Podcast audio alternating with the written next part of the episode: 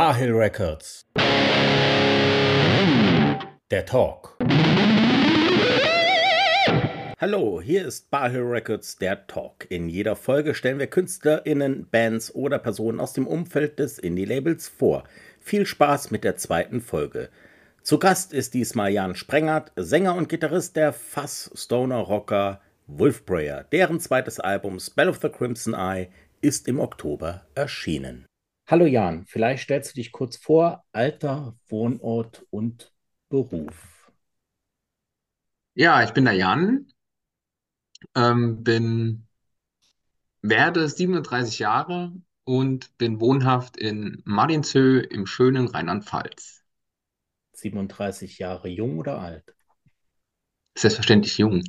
Gut. Dann bin ich beruhigt. Jan, wann bist du das erste Mal bewusst mit Musik in Kontakt gekommen? Was war so dein erstes musikalisches Erlebnis? Also nicht als Musiker, sondern als Konsument. Hm. Also ich bin auf jeden Fall aufgewachsen im Haushalt, wo äh, äh, schon immer Mucke gelaufen ist. Dementsprechend bin ich eigentlich schon im, ja, bei meiner Mutter im Bauch schon mit Musik in Verbindung gekommen, weil, ähm, also da gibt es eine Geschichte vom, äh, von meinem Vater, der hat mir äh, tatsächlich die Dark Side of the Moon von Pink Floyd äh, über Kopfhörer äh, äh, meiner Mutter auf den Bauch gelegt und ich bestimmt unterbewusst Pink Floyd gehört habe. Davon ist Das ist so mein erster, ja, aber bewusst würde ich sagen, ähm, bewusst, äh, ja, zu Hause irgendwie Wochenende, mittags meine Mutter und mein Vater, wo sie irgendwie Musik äh, laufen ließen äh, und ich dann halt, ja, äh, zwangsläufig das Ganze mitgehört habe und selbst musiziert, tatsächlich ja über die, äh, über die gute alte musikalische Früherziehung durch die Blockflöte. Ja. Die gute alte Blockflöte. Weißt du noch, auf welchem Medium du anfangs Musik konsumiert hast? Kassette, Vinyl, CD, Radio? Äh, so über meinen gängig? Vater und über meine Mutter oder ich selbst? Du selbst. Ich selbst. Ähm, also Musik selbst äh, über die CD. Ähm, natürlich halt so, so, ja, ich sag mal so, so Kindermusik und sowas, natürlich über die Kassette. Ähm, aber das zähle ich jetzt nicht so als, als musikalischen Background. Äh, ich selbst natürlich über CDs von meiner Mutter und von meinem Vater, äh, die ich mir ja stibitzt habe und in meinem Zimmer gehört habe. Ähm, ja, aber ja, Kassette und Vinyl eher selten. Benjamin Blümchen, TKKG oder die drei Fragezeichen? In der Reihenfolge. Ein Traum, fantastisch. Ähm, ich weiß, dass du leidenschaftlicher Plattensammler bist und fährst gerne auf Plattenbörsen, auch ins Ausland, Utrecht zum Beispiel. Was macht für dich den Reiz an Vinyl und auch am Sammeln aus? Oder ist die Börse eher so Eventcharakter und Partygelegenheit? Ähm, nee, also Vinyl ist schon ganz stark bei mir im Leben vertreten. Ähm, aber äh, ja, also was heißt aber? Nee. Ich, ich höre und kaufe gern Vinylen, was, was mich so fasziniert an der Platte, dass da ja äh, äh, nicht das Mucke rauskommt, aber einfach das Zelebrieren vom, vom, vom Raus, Auspacken der Platte, äh, die Platte begutachten, wie sie gepresst ist, wie das Label drauf ist, wie äh, ja, das Cover aussieht. Ich lege die Platte auf, lege die Nadel drauf und dann kommt die Mucke raus und ich nehme mir Zeit und schaue mir dabei das Inlay an, das Cover, Gatefold oder Schuber, völlig egal. Oder eine super limitierte Edition mit irgendwelchem Schnickschnack noch dabei und nimm mir Zeit und hör die Platte. Und was halt äh, ein ganz wichtiger Aspekt für mich ist, dass die Qualität bei der Platte, ja, ist, äh, da kommt keine CD, kein MP3 und nix ran. Mhm. Kannst du vielleicht ein paar deiner Lieblingskünstlerinnen uns nennen und an Pink Floyd es von dem Babybauch in dein erwachsenes Bewusstsein geschafft? Äh, ja, ganz groß bei mir ist tatsächlich Pink Floyd. ähm, weiß nicht, ob mich da meine Eltern irgendwie dadurch äh, beeinflusst haben, aber nee, also meine Lieblingsband ist mit Sicherheit Pink Floyd und äh, Joy Division.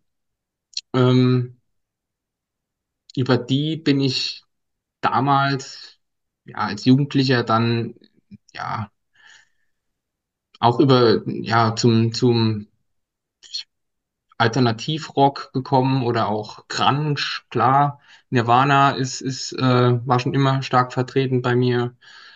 Ähm, boah, da gibt's echt viele. Ja, das sind ja Zum, schon ein paar, aber ja, zum, zum heutigen Zeitpunkt äh, selbstverständlich äh, die ganzen, weil wir ja auch selbst Stoner-Rock machen und so Desert Rock, natürlich auch Kyuss und äh, ja, Brent Bjork und die ganzen Konsorten, Old and Witches, ähm, aber auch ja, der gute Blues mit, äh, oder eher Blues-Rock mit äh, Rory Gallagher, ja, was noch? Also das ist, ist sind ein paar. Ich krieg, ich krieg da, es glaube ich, gar nicht alle unter. passt, passt, passt. Wann und wie begann deine Laufbahn als Musiker? Vielleicht abgesehen von der Blockflöte und wann, wann hast du angefangen, Gitarre zu spielen? Ähm, musstest du an Weihnachten die Weihnachtslieder vor dem Weihnachtsbaum auf der Blockflöte spielen? Ganz wichtige Frage. ähm, tja, wann bin ich dazu? Also, wie gesagt, Blockflöte, musikalische Früherziehung, dann, ich würde mal behaupten, so mit zwölf, elf, zwölf bin ich zur Akustikgitarre gekommen und habe äh, ja eine, eigentlich äh, Klassik, klassische Ausbildung an der Gitarre dann gehabt, ähm, was ich nimmer äh, aufrufen kann. Also Noten kann ich nimmer lesen. Ich kannte mal Noten lesen, aber kann es nimmer, ähm, weil ich von von der weil ich von der von der klassischen Ausbildung an der Gitarre schnell zum zu den Akkorden gekommen bin und zu den Power-Akkorden ähm, und dann ja gängige gängige Lieder damals in der, im Musikunterricht äh, oder was mir gefallen hat, gespielt habe. Unter anderem auch Cure, ja, Cure habe ich vergessen. Ähm, so Dinge halt gespielt und dazu gesungen. Ähm, ja, und dann auch wieder schnell zur E-Gitarre äh, gewechselt, weiterhin in den Unterricht gegangen und, und äh, akustische Gitarre gespielt, aber dann nebenbei halt die erste Band gegründet und äh, versucht, äh, ja, Alternative Rock zu machen, was gut oder auch schlecht gelang. Ähm, ja, und an Weihnachten musste ich selbstverständlich, musste ich nicht, aber man wurde ja drauf gestoßen zu wollen, äh, natürlich unterm Weihnachtsbaum mit der Blockflöte äh, äh, Tannenbaum zu spielen oder sowas. War das erträglich für die Familie? Bitte? War das erträglich für die Familie? Selbstverständlich. Ich Also, war, ich war, ich war ein Naturtalent. absolut, absolut. Apropos Naturtalent, äh, du singst ja auch mittlerweile bei Wolf Prayer.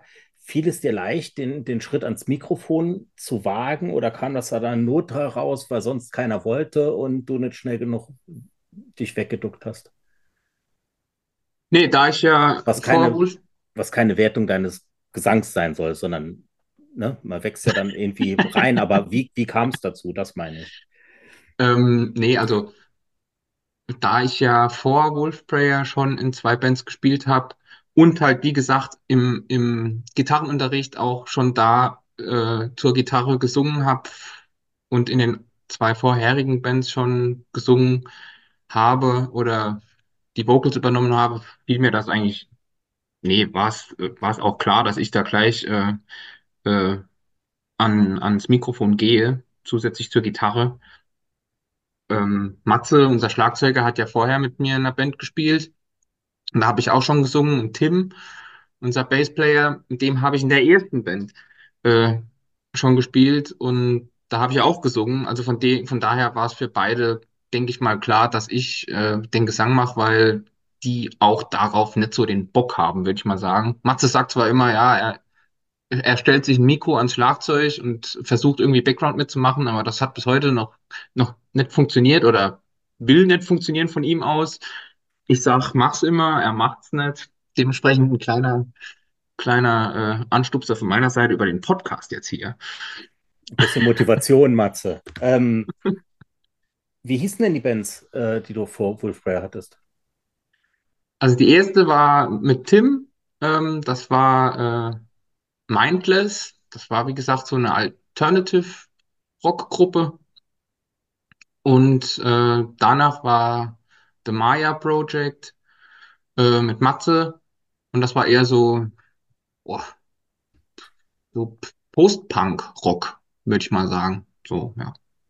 Was macht für dich Wolf Prayer aus? Das ist ja schon auch eine enge Freundschaft unter euch dreien.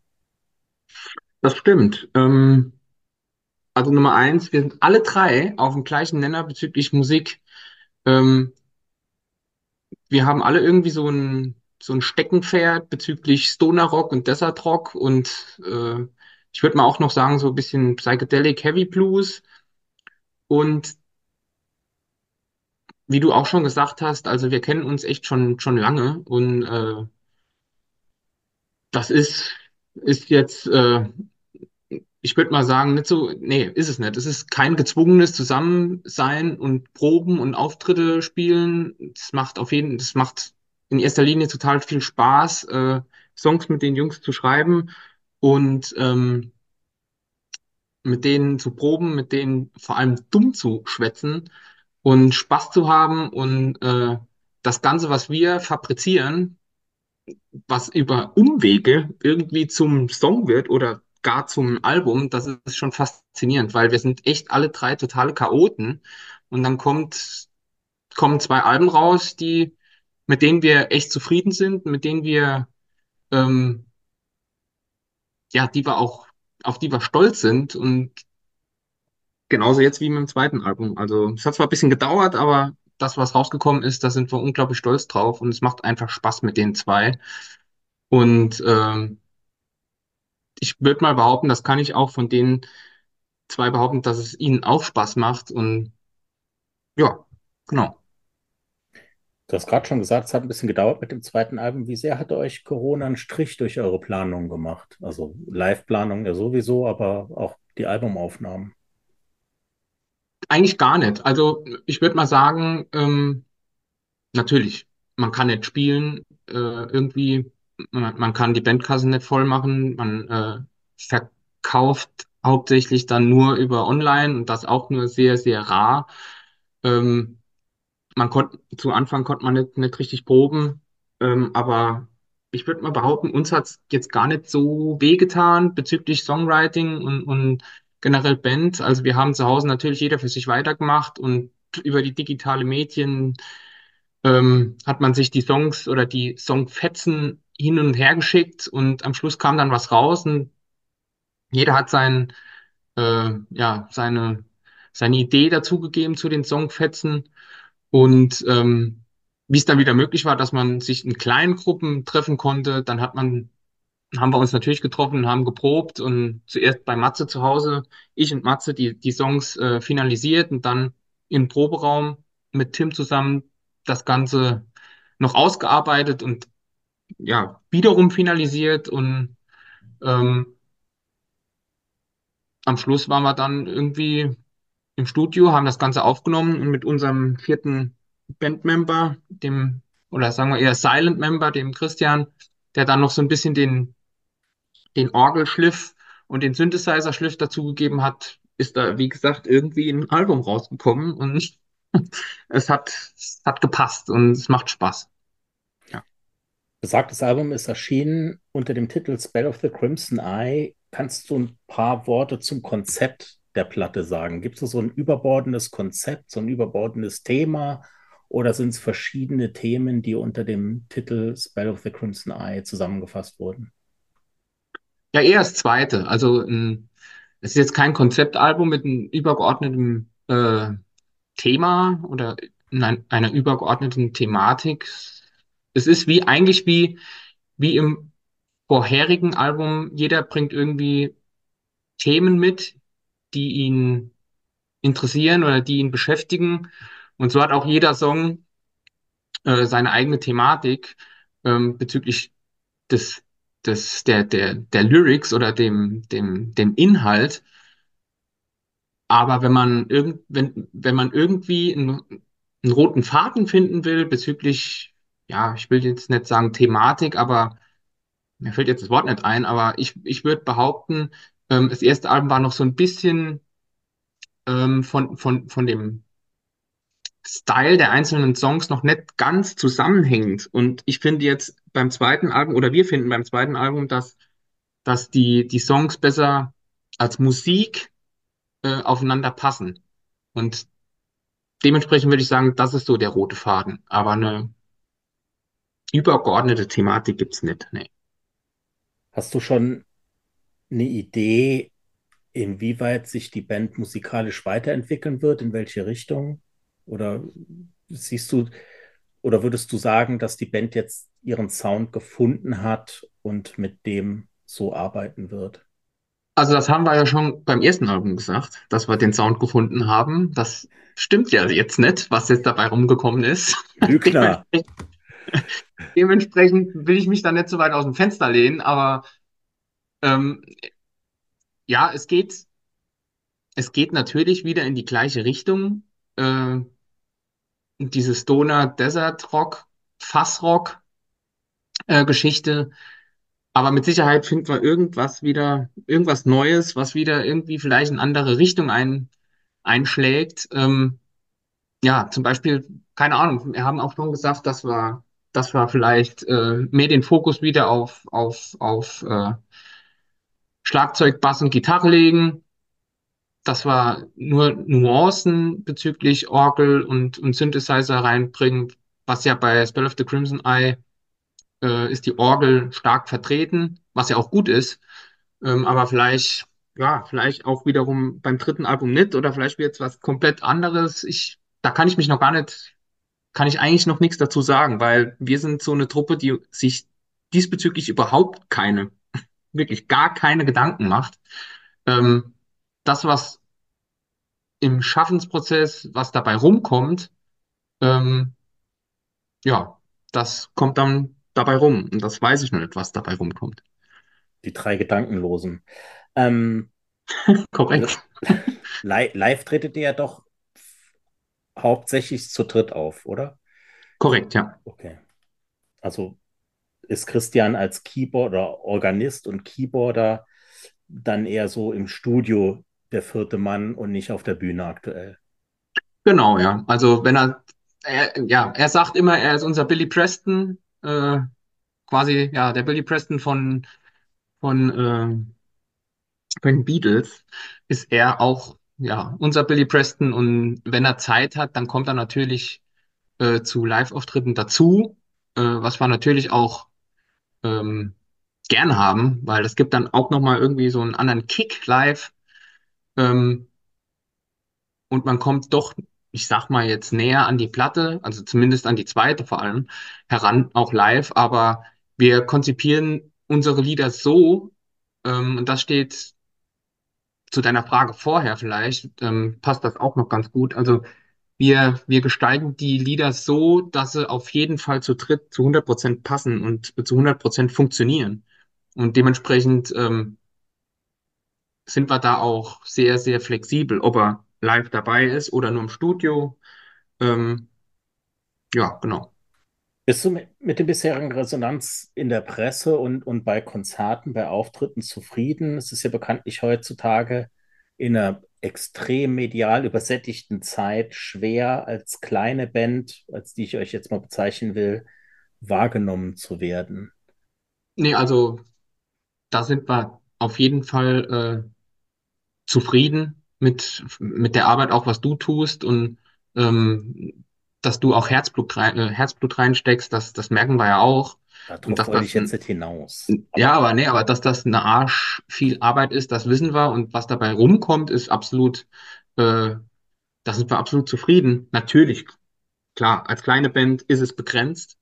Ähm, und wir sehen uns auch als kleine Band und wir wissen auch, wo die Grenzen dann sind und sind nicht, äh, äh, wie soll ich sagen, haben keine Starallüren oder sowas. Ähm, dass wir dann nicht auf dem Cover von der äh, Rolling Stone sind oder sowas, das ist ganz klar. Ähm, ja, aber sowas rumkommt und vor allem was, was live rumkommt, also wir, wir spielen Konzerte und es ist, wir haben jetzt im, im Oktober, im November haben wir unsere Platte halt promotet und ähm, also wir sind jetzt keinen Abend rausgegangen und haben nichts verkauft an Platten äh, oder an CDs und ähm, das reicht uns schon. Also das, dass da, was weiß ich, fünf Leute kommen und sagen, hey, geil, äh, geile Mucke, äh, ihr, ihr habt mich ja komplett äh, aus dem, aus dem, aus der Welt geschossen, richtig spacey, was auch immer, habt, ihr habt noch eine Platte und was auch immer. Und dann kommen sie und möchten auch noch ein Autogramm für, das finden wir halt immer so witzig, die, die, dann wollen sie, dann machen sie die Platte auf und sagen, ey, unterschreibt da noch. Und wir gucken uns an und lachen uns kaputt, weil, äh, ja, äh, Kai, ich kenne den Matze, ich kenne den Tim. Ähm, wie gesagt, wir, wir haben alle, äh, ja, wir sind ganz vollkommen normale Chaoten. Dann wollen die da noch ein Autogramm und die freuen sich dann. Das ist dann schon, äh, das ist einfach geil. Also das ist einfach schön, dass die Mucke, die wir, die irgendwie entsteht, das sage ich jetzt nochmal, die irgendwie äh, entsteht, dass die äh, Gehör findet und das ist, ja, das ist einfach schön. Gedankenlose Chaoten, das kann ich bestätigen. Ähm, nun beschwerst du dich ja, in, beschweren in Anführungsstrichen, gerne drüber, äh, keinen Booker zu haben und alles selber machen zu müssen, aber dafür kriegst du ja unglaublich viele Konzerte beisammen. Kannst du mal einen kurzen Einblick gewähren, wie nervig diese Booking-Geschichte Oh. ist? Boah, ja, da könnte ich ein Buch schreiben. Also was heißt, ja, also das ist wirklich, das ist wirklich das Nervigste überhaupt. Also, Nerviger ähm, als mit mir zu kommunizieren mit den, ja, mit den definitiv, Clubs. definitiv. Nee, also der Einblick ist so, ich, ich habe ich hab für die Band ein, ein, ein, ein EPK gemacht, für die, die das nicht wissen, das ist so ein Press-Kit, ähm, wo, wo in, in, in einer PDF über, was weiß ich, acht Seiten die Band vorgestellt wird mit mit äh, Pressekritiken, mit äh, zu, zu den Alben, mit Bandfoto, mit allem, was auch dazugehört, Links zu Videos, was auch immer. Das verschickst du dann rum mit TechRider und äh, ja, mit den kompletten Infos, mit machst dir die Mühe und schreibst ganz höflich äh, die, die, die Locations an und wartest dann ungefähr ein halbes Jahr drauf, bis irgendwas zurückkommt. Und wenn überhaupt was zurückkommt. Und natürlich gibt es auch Ausnahmen, wo dann, was weiß ich, zwei Tage später was im Postfach ist. Ähm, aber meistens ist es so, dass gar nichts zurückkommt. Und dass ich dann über 100 Locations anschreibe, damit wenigstens sechs, sieben Konzerte äh, zustande kommen. Oder, also, was weiß ich, drei, drei Konzerte am Stück. Also wir haben jetzt äh, im Oktober, im November zwei Weekender gespielt. Das sind dann sechs Konzerte gewesen. Und das war nur für die sechs Konzerte war das eine Heiden E-Mail, Verkehr, Arbeit, Kotz, ähm, damit das zustande kommt. Und ansonsten ist es halt so, wir, wir können hauptsächlich können wir nur vereinzelt Shows spielen, übers Jahr verteilt, wo dann irgendwann mal was eintrudelt, äh, damit du das dann noch irgendwie privat mit, mit Family und alles unter den Hut bekommst. Und ja, ist, ist schon, ist schon, äh, wie soll ich sagen? Ätzend. Ja, genau. So, vorhin hast du mich gelobt, jetzt lobe ich dich. Ich bin sehr stolz äh, auf das, was du da als Booker machst, äh, weil ich weiß, wie ätzend das ist. Also ich kann mir das gut vorstellen, ne? Äh, dass, dass die, die, die, äh, der Rücklauf auf die ganzen E-Mails so gering ist und dass es aber trotzdem klappt mit so vielen Konzerten. Das sind ja nicht wenige. Ne? Klar, es sind jetzt keine zwei Wochen Tour am Stück. Ne? Das wäre natürlich auch mal geil, ein Nightliner, hahaha, aber äh, Ja, das wäre geil. man muss äh, die Kirche im Dorf lassen, Absolut. auch im pfälzischen Dorf. Ähm, Wir haben mit persönlichen Fragen angefangen, wir hören mit persönlichen Fragen auf. Wenn du die Wahl hättest, zu welcher Zeit hättest du gerne gelebt und welche Künstlerin oder Band in welcher Besetzung mal live erlebt? Ui, Ja, jetzt kommen die dicken Dinger hier. ui. Boah.